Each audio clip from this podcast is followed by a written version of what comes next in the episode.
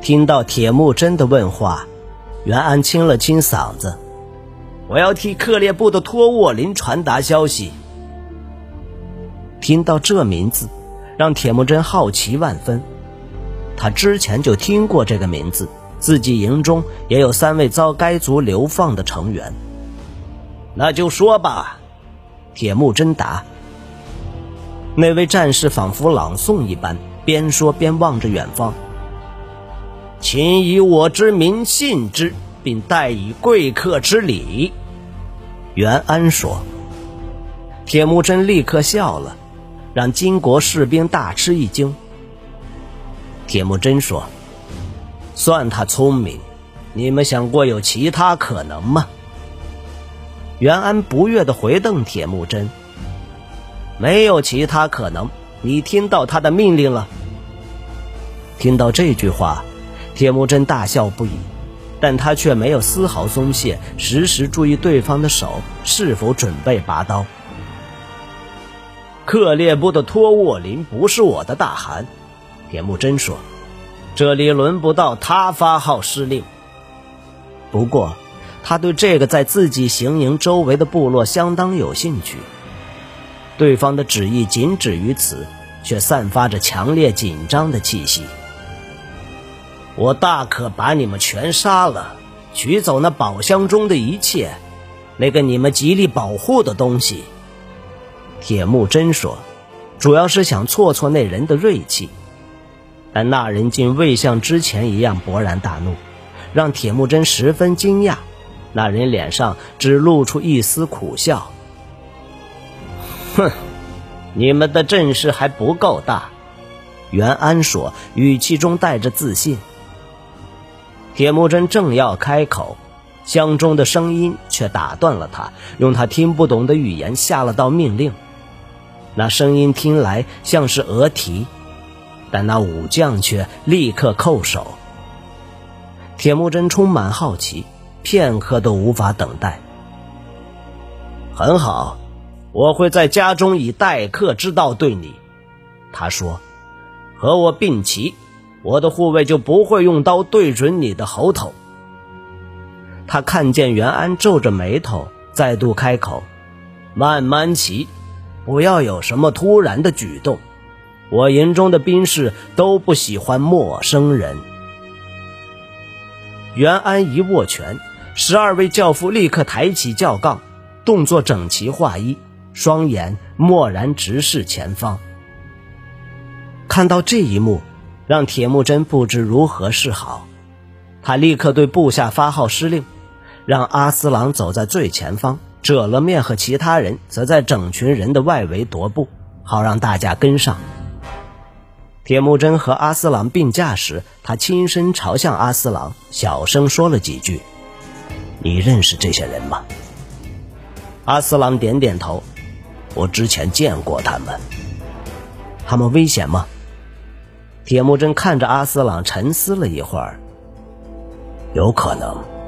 他们拥有巨额的财富，据说他们的城市也相当的大，在这个地方。”我不知道他们要对我们怎么样，或许是托沃林玩什么把戏吧。铁木真补充道。阿斯朗点点头，在接下来的途中便一路保持沉默。完颜照在轿中静静等待，等着大轿停稳。袁安来到轿侧时才起身，看着眼前这群人到来，他颇感兴趣。只不过看到家家户户的银帐和骨瘦如柴的绵羊，让他忍不住想叹气。不过他还是忍了下来。冬季天候恶劣，他看到的这些人脸上个个面有菜色。在他来到营前，远远就闻到风中传来的羊脂味儿，也知道这种味道会久留在袍子上，得洗上好几回才会褪去。袁安拉开轿前的丝帘，完颜照步出轿外，站在他们当中，用亲到不能再亲的方式呼吸。根据以往的经验，他知道自己很快就会习惯这种味道。他遇过的部落蛮子整年连洗上一两次澡都嫌麻烦，唯一碰水的机会就只有跳到河里。然而，他肩负使命，尽管心里不停的咒骂张公公，还是得庄严的跨步迈入寒风中。即使他没看见其他人注视那黄眼青年的服从眼神，完颜昭也一定知道他是首领。在汴京的宫廷中，他们都知道那些人是草莽中的伏虎，那些人身上都流着战士的血液。完颜昭一看到他的双眼，就知道这个铁木真就是只伏虎。多么炯炯有神的双眼！完颜昭从来没看过这样的眼神。对穿着薄念的人来说，这样的寒风必定十分凛冽刺骨。但完颜昭在铁木真面前行礼时，却未曾面露不适的神色。只有袁安知道，这根本算不上行礼。完颜昭只是羞辱这些蛮族来取乐。但让他惊讶的是，那位掠劫者只在一旁看着，让他内心很不是滋味我叫完颜昭，是大金国的使节，很高兴能来到你的营中。完颜昭说：“您和塔塔尔人战斗的丰功伟绩。”早已声名远播。就是这件事，让你坐着小箱子来到这里，是吗？铁木真答道。看到这人身边有那么多侍者，真是让他大开眼界。在铁木真眼里，他皮肤泛黄，带着病容，但尽管寒风不断拍打着他的袍子，他却屹立不摇。据铁木真估计。他的年龄应该超过四十，不过脸上却没有丝毫岁月的痕迹。对那些在部落中长大的人来说，那位特使的模样着实怪异。那人身穿闪耀着光泽的绿袍，虽然同样蓄着黑发，却全往后梳，用银夹束着。他的指端蓄着长甲如爪，闪闪发亮，让铁木真惊异不已。他内心忖度着，不知那人还能在风中挺立多久。此人看来仿佛毫不在乎，但他的双唇却在铁木真眼前开始发紫。在开口之前，完颜昭再次躬身致意：“我在此带来皇朝的祝福。我们听到许多您在此战胜的功绩，正在传为美谈。”您克烈部中的兄弟在此向您致意。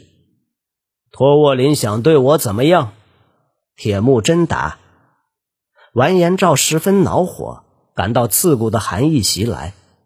难道对方不会邀他进入温暖的帐内吗？他打算要主动提一下。您不是要以待客之道对我吗？在众人面前谈这么重要的问题？恐怕不妥吧？铁木真耸耸肩，那人显然是冻僵了，十分希望在昏倒之前能亲耳听他为何越过这片充满仇恨的草原。欢迎你来到这里。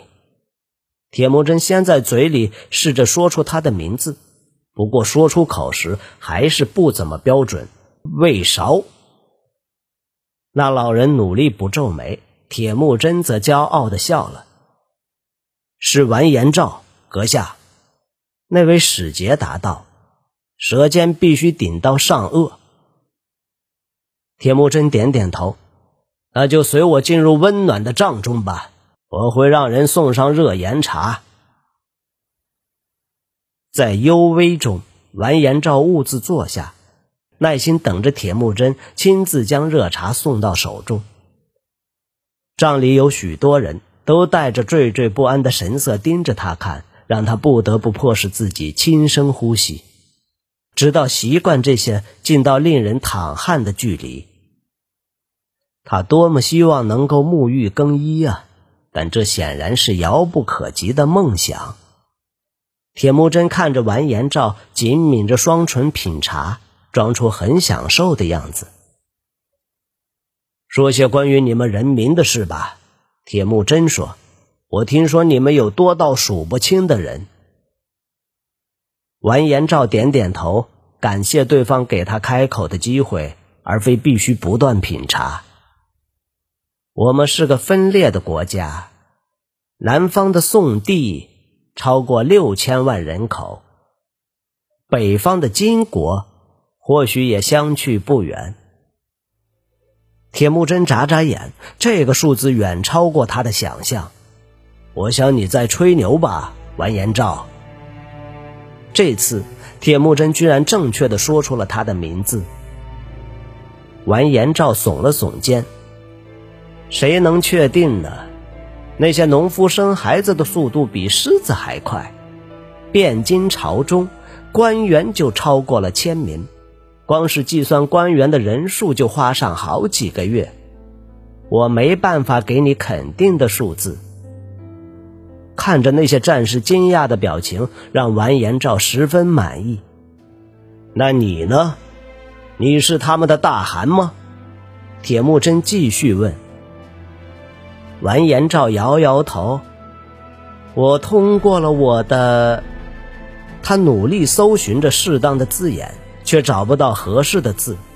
奋斗。他说了一个奇怪的字，意思就是说。我和其他数百人一起在案前回答问题，先是由地区的官员发问，接着由汴京府的朝廷官员提问。那年，我得了状元。他陷入沉思，将碗举到嘴边。那是很久以前的事了。